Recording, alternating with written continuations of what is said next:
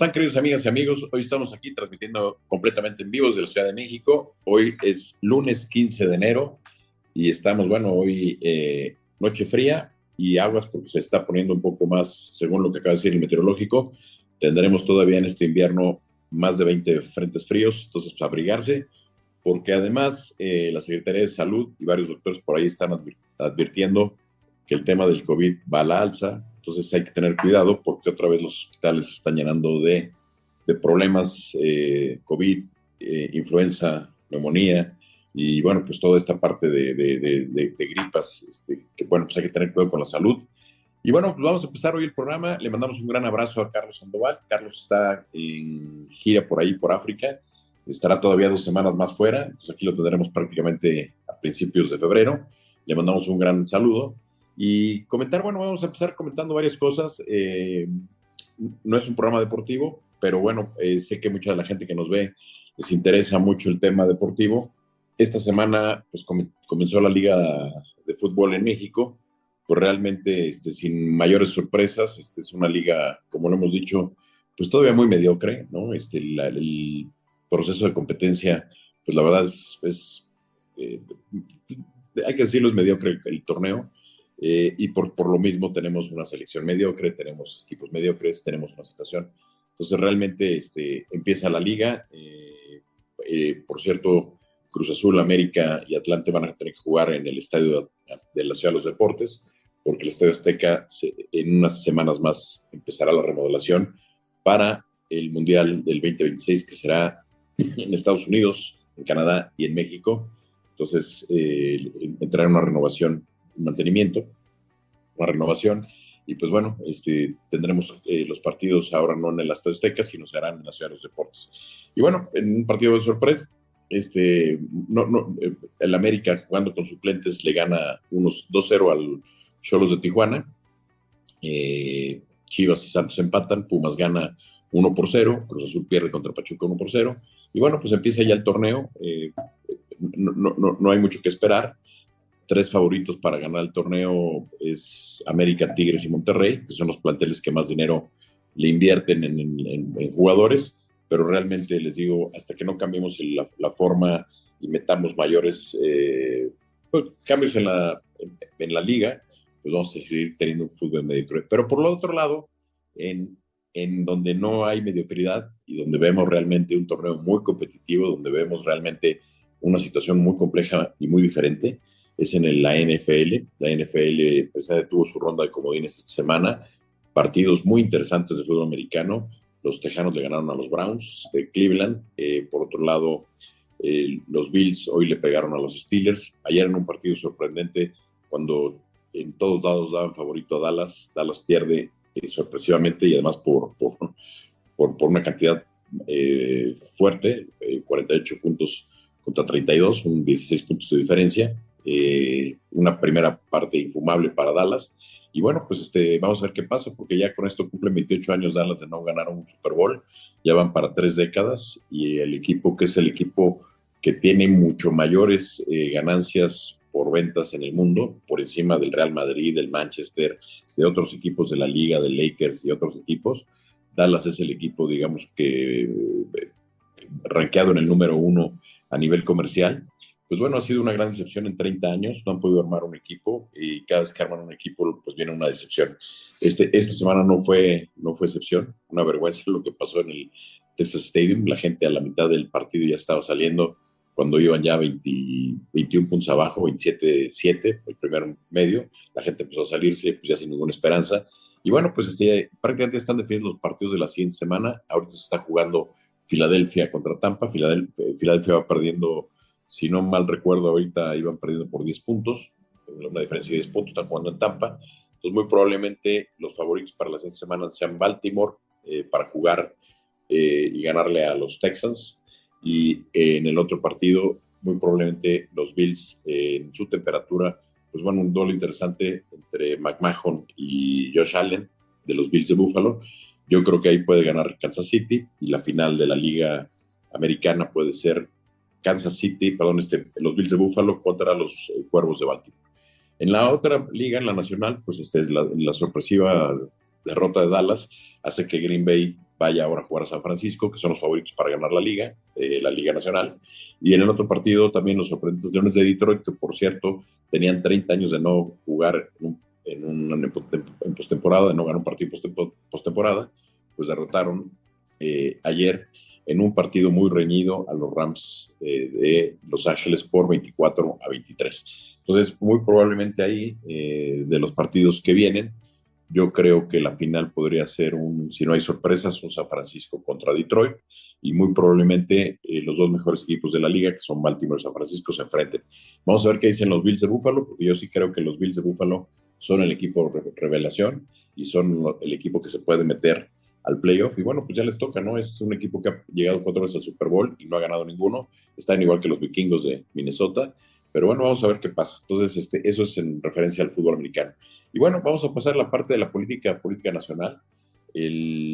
estamos ya completamente metidos, inmersos en las elecciones para el 2024.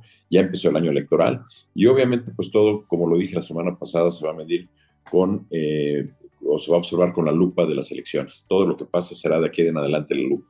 Ayer, en un evento impresionante, hay que decirlo, eh, después de un bache que tuvo Xochitl Gálvez, ayer eh, demostró Punch con un evento en, las, en la Arena Ciudad de México, donde se llenó la arena, hubo gente que se quedó afuera, eh, y en un discurso pues, muy preparado y muy elaborado, que por cierto los periódicos no dan cuenta, solamente un periódico dio cuenta del discurso de, Claudia, de eh, Xochitl Galvez, los, los demás periódicos pues realmente lo mandaron a interiores, pero bueno, ayer Xochitl Galvez eh, en un gran discurso eh, pues mostró de alguna forma que, esto no está acabado, que esto todavía le queda tiempo al partido. Y bueno, por el otro lado, la campaña de Claudio Sheinbaum, seguimos diciendo, es una campaña muy gris, ella está manteniendo el estatus, eh, no se está esforzando demasiado, está manteniendo esta situación.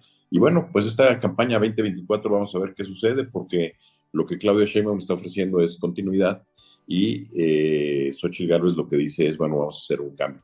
Y leyendo el discurso de ayer y viendo videos lo que ayer Xochitl Gálvez dijo, pues hay que resaltar algunas cosas, ¿no? ¿Cómo puede Claudio Sheinbaum eh, comprometer el tema de la salud cuando más de un millón de personas prácticamente fallecieron por temas de salud, por temas de COVID? ¿Cómo puede decir que tiene que haber continuidad cuando la salud está en el país, pues del, del now, está quebrado, ¿no? Deshicieron un sistema de salud que venía funcionando. Digo, hay que decirles que con, digo, eh, con dificultad, pero el sistema de salud en México pues venía, venía dando servicio. El famoso seguro popular estaba funcionando de alguna forma, estaba ayudándole a la gente. Hoy desaparecieron el seguro popular este gobierno y no nada más eso, sino que crearon una institución, el INSABI, el cual no resultó, tuvieron que regresar y crear ahora, darle todos estos sistemas de salud a la parte del seguro social, al IMSS. Eh, y bueno, no se ha visto resultado, ahora crean una megafarmacia para estos temas y la salud en el país si ustedes me preguntan, pues estamos reprobados en salud, ¿no? Este, este tema de que nos íbamos a parecer a Dinamarca, de verdad, el ejemplo se me hace ridículo, porque yo creo que si hacemos una encuesta de cuánta gente mexicana ha ido a Dinamarca, les puedo asegurar que no hay más del 1% de gente que conozca Dinamarca, que haya ido a Dinamarca. Entiendo yo que uno no tiene que ir a la luna, uno tiene que ir a una Dinamarca para conocer, pero realmente los estándares de Dinamarca en salud están muy por encima de lo que tenemos en México. Entonces, lamentablemente, eh, la salud eh, si estaba en algún punto crítico, pues hoy de alguna forma este gobierno lo ha mandado a segunda división, lo ha mandado a la lona. Eh, por otro lado, pues cómo se puede ofrecer continuidad en la seguridad cuando vemos que las cifras eh, son las más altas en la historia en el tema de inseguridad, cuando el presidente de alguna forma dijo que él iba a tener su, su conferencia de seguridad todas las mañanas a las 6 de la mañana para las 7 de rendir cuentas. Y bueno, pues la seguridad está, también está reprobada en temas de seguridad. Ahí no puede haber continuidad, tiene que haber cambio, tiene que haber cambio en la salud. Y bueno, ahora nos amanecemos con la sorpresa que da el presidente, que de alguna forma, pues este, sin ningún escrúpulo, sin ninguna ética, pues está muy metido en las elecciones, digo, brincándose todas las trancas, brincándose lo que, lo que tenga que brincarse, porque ya anunció que no va a ir, por primera vez será el primer presidente que no va a ir a un evento eh, de conmemoración de la Constitución mexicana en Querétaro. Tradicionalmente los presidentes iban al Teatro Querétaro eh, a, pues, a hacer un, recordatorio de nuestra constitución, de, nuestra Carta Magna de 1917. Y bueno, hoy el presidente anuncia que no lo va a hacer, que se va a quedar en Palacio y que desde Palacio va a mandar una serie de reformas que, pues obviamente están fuera ya de tiempo, porque a menos de 10 meses de que su gobierno termine, eh, prácticamente ya son nueve meses que el gobierno de López Obrador termine. Es increíble que todavía siga mandando reformas cuando, cuando bueno, si, si estuviera todo lo demás bien y él estuviera de alguna forma pues consolidando esta situación, pero bueno, el tiradero lo está haciendo más grande. Y además, en época electoral, lanzar estas reformas para que sean tema en las elecciones, pues de alguna forma es una intromisión de parte de López Obrador, abiertamente favoreciendo a Claudio Sheinbaum. Entonces, como dice la candidata Xochitl Gálvez, pues no está peleando con una persona, está peleando contra un sistema que encabeza el presidente. El presidente es el principal coordinador de campaña de la candidata de Morena. Y por otro lado, la campaña de Movimiento Ciudadano, que bueno, ha sido una gran decepción lo que ha hecho Dante Delgado. La verdad, para todo el mundo lo que, espera, lo que se esperaba, pues era una situación diferente. Dante Delgado eh, convocó a un movimiento ciudadano donde le pidió a la ciudadanía, eh, llevó gente muy interesante a participar en esto que se llamó México Colectivo, que era una serie de propuestas eh, ciudadanas hechas por personas de todos los partidos políticos, por, de toda la gente de, la ciudadanía. Incluso en ese, en ese proyecto estaba Xochitl Gálvez con toda la parte de, pueblos indígenas. Y bueno, este, cuando se esperaba un poco con lo, que decimos, o lo que dice Rey, lo que decía Rey Ceroles, el secretario de Educación en México decía que primero el proyecto y luego el hombre o la, persona, ¿no? En refiriendo al candidato a la candidata, este, pues eh, parecía que venía muy bien Dante Delgado. Eh, de repente, pues este, empezó a amagar de que muy probablemente Marcelo Ebrard se brincaría a Movimiento Ciudadano. No se le dio la parte de Marcelo Ebrard. Luego tuvo que sacarse de la manga al gobernador de Nuevo León, que bueno, pues que simplemente pues jugó muy mal sus cartas. Él había dicho que no se iba a lanzar, que no iba a hacer lo mismo del Bronco y terminó haciendo lo mismo y hasta peor, porque de alguna forma quedó muy mal parado. Eh, y luego, además, este, recientemente, la semana pasada, en un desafortunada convivio donde están tomando cerveza bocadillos con su esposa, este, destapa al nuevo candidato cuando todavía no había sido electo o todavía no había sido informado al público, cuestión que no debió haber saltado ser gobernador, y de manera muy informal y muy infantil destapó a Jorge Álvarez Maínez, que ojo, eh, ha sido, Jorge ha sido un muy buen polemista, pero realmente su conocimiento es nulo en el país, va a tener que trabajar su conocimiento. Eh, es claro que Movimiento Ciudadano lo que está haciendo es haciendo un juego con Morena, precisamente para dividir el voto del frente del PRI, PAN y PRD, y de alguna manera, pues este, la candidatura de alguien joven, eh, pues este, y al no cuajarse las otras dos candidaturas, pues lo que está generando es esta polémica. Por cierto, llama la atención que en uno de los eventos de Xochitl Gálvez apareciera Marta Delgado, la que fue subsecretaria de Relaciones Exteriores con Marcelo Ebrard y que fue prácticamente su coordinadora de, pre-campaña y que ahora pues se le ve muy cerca de Xochitl Gálvez. Digo, alguna señal pasa ahí. Marcelo Ebrard no ha dado color. Eh, llama la atención lo desaparecido que está. Este, es evidente que su gente pues, tendrá que buscar posicionarse políticamente y tendrá que buscar en, en qué lugar se acomoda muy probablemente Morena ya no les abran las puertas a la gente de Marcelo Ebrard y tendrán que buscar cabida en otros lugares. Entonces, pues este, el proceso electoral está todo lo que da, estamos viendo una situación muy compleja y bueno, vamos a hablar un poco de estas reformas que está mandando el presidente porque eh, tristemente lo que está sucediendo y quiero reconocer eh, este año, hace unas semanas, el despacho Integralia que lleva Luis Carlos Jugalde, expresidente consejero de lo que fue el IFE, hoy el INE, pues presentó varios riesgos, 10 de los riesgos eh, eh, para, para México, para el mundo, que pueden impactar, que pueden impactarnos. Y uno de estos es la reforma judicial.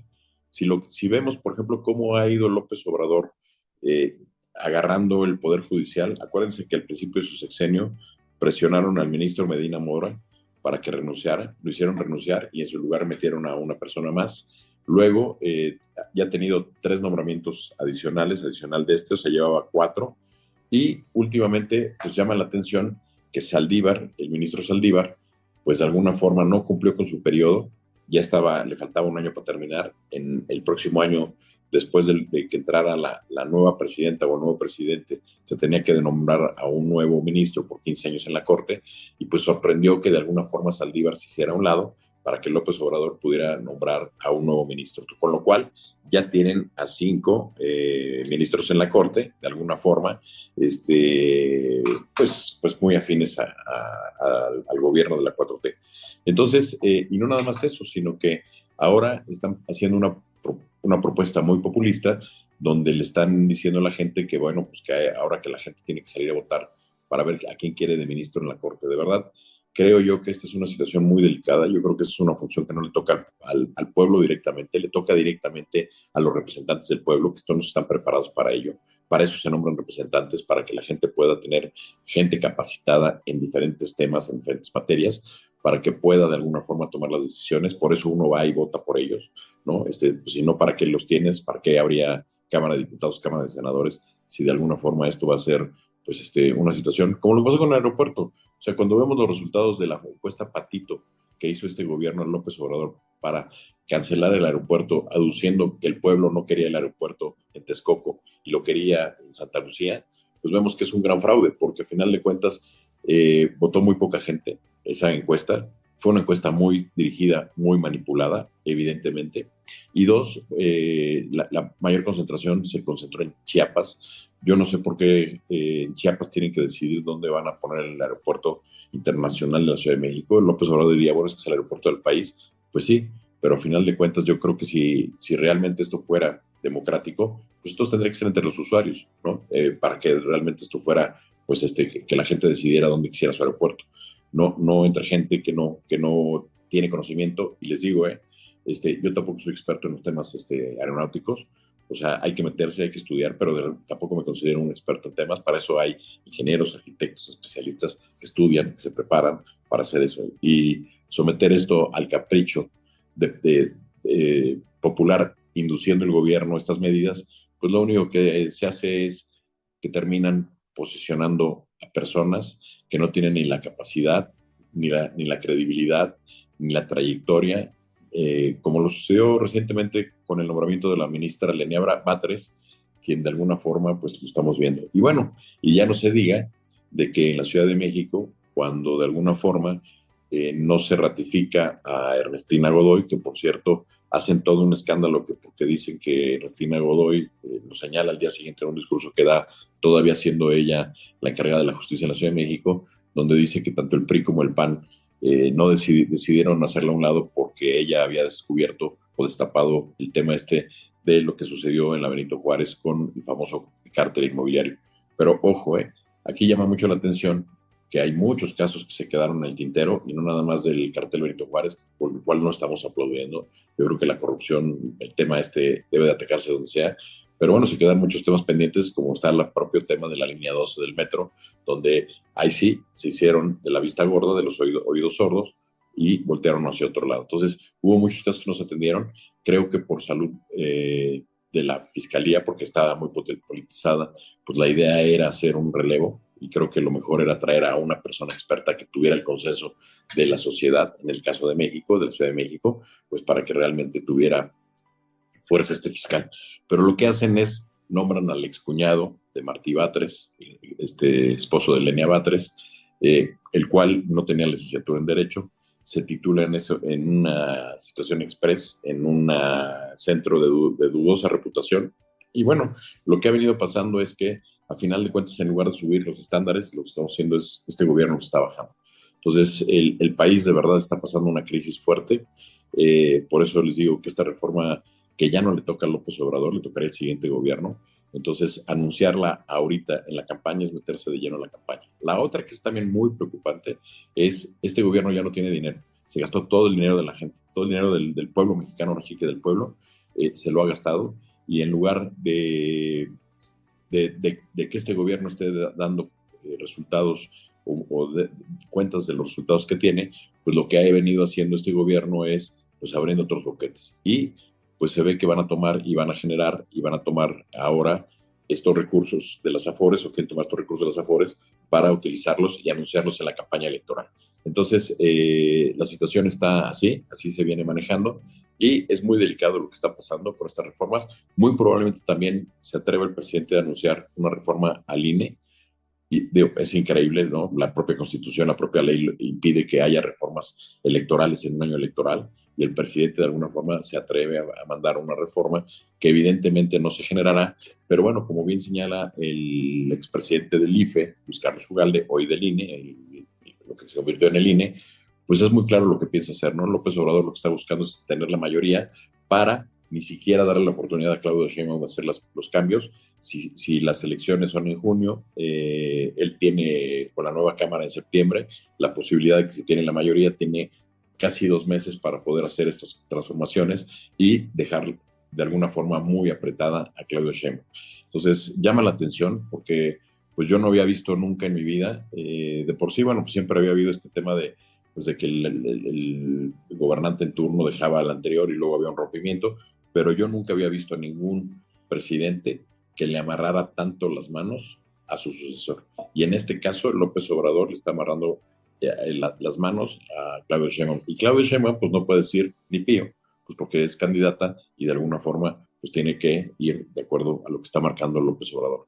Por eso vuelvo a lo que pasó el principio, es qué está pasando ahora este, con miras al 2024. Es una elección donde realmente se quiere esta continuidad, realmente queremos esto cuando el país no está funcionando. Les digo, es, eh, eh, alguien por ahí me decía, bueno, pero la economía está funcionando, entre comillas, porque ya no hay dinero. Entonces, a final de cuentas, toda esta borrachera de estos seis años en donde hicieron obras faraónicas que no han funcionado o que no van a funcionar, como el tren Maya, como el aeropuerto Felipe Ángeles, como la refinería Dos Bocas, eh, que costaron una fortuna, costaron más dinero y que además, no nada más eso, hoy lo que estamos viendo es que estos proyectos sirvieron para que los hijos del presidente se enriquecieran. Entonces, habría ahí que revisar qué está pasando con los hijos del presidente, porque también, pues decían, es que no son iguales. No, no son, no son iguales. Hoy este sexenio es peor porque antes había contrapesos de alguna manera, que de alguna forma pues no es que no existiera la corrupción, pero al haber contrapesos, Cámara de Diputados, eh, Contraloría, Auditoría Superior de la Federación, etcétera, etcétera, hacían un balance. Y hoy esos contrapesos López Obrador los ha dinamitado. Entonces, bueno, lamentable lo que ha pasado, pero bueno, vamos a seguir viendo qué pasa. Eh, empieza realmente a, moverse este año eh, los temas. empezó un poco lento, ¿no? Esta situación después de las vacaciones, pero bueno, ya estamos agarrando carrera y vamos a ver qué pasa en los próximos días. Pero bueno, por lo pronto vamos a dejarlo ahí, pero no me quiero yo ir sin anunciar en media hora por ahí tendremos, en un ratito más tendremos ocho y media, tendremos un programa eh, de boxeo, déjenme ver. Bueno, mañana tenemos la Asociación Presidencial 2024 a las 9 de la noche con eh, Pablo Rivera. Este, muy probablemente Carlos Sandoval se conecte de donde esté. Este, por otro lado, tenemos hoy 8.30 golpe bajo. Tenemos al boxeador Rey Vargas en el programa. 9 de la noche, en este misma Telered Network tendremos campeones de la lucha libre. Tenemos a Calibus, eh, eh, luchador mexicano. Y eh, no se pierdan por ahí miércoles, verdad que desnudan, jueves hoy con Dios, en esta barra de programas en Telered Network. Y no quiero dejar pasar la oportunidad. Mañana, 16 de enero, es cumpleaños de mi madre, cumple 80 años, sus primeros 80 años de vida. La verdad, muy bien vividos. Le mandamos un gran abrazo a mi madre, que tenga un gran festejo, que se la pase muy bien. Por cierto, andan aquí, llegaron mis hermanos de fuera y bueno, listos para, para convivir mañana con mi madre, que por cierto hemos tenido la oportunidad estas semanas de estar con ella y pues le mando un gran abrazo. Perdón por usar un tema personal, pero bueno, pues este, no, no todos los días se cumplen 80 años. Y bueno, pues este, si no hay nada más por aquí, eh, vamos a dejarlo por ahí y nos vemos aquí el siguiente lunes a esta misma hora, 8 de la noche, ya cambiamos este, esto, va a cambiar un poquito el formato, va a cambiar un poco el, título del programa, este, ya lo anunciaremos ahora del regreso de Carlos, estamos ahí con temas muy interesantes y más, más que no, más que todo metidos en la sesión presidencial. Por cierto, el próximo lunes a las 8 de la noche tendremos un invitado especial, tendremos a Edgar Rodríguez, porque ya, ya empezó el proceso electoral en Estados Unidos y nos va a platicar un poco de lo que está pasando ahora. Ya empezaron las elecciones en Iowa, este, que, que, son termómetro de lo que está pasando en Estados Unidos. Por cierto, adelanto, eh, Donald Trump ha tenido un triunfo, parece ser importante, y de eso nos va a platicar este Edgar Rodríguez, de todas estas implicaciones de lo que puede suceder. Entonces, si no hay nada más, pues nos vemos aquí el siguiente lunes en la sobremesa de los diálogos por México de casa. Les mando un gran abrazo a toda la gente que nos sintoniza en vivo o que nos ve en repetición. Muchas gracias y nos vemos aquí mañana, sesión presencial, 9 de la noche.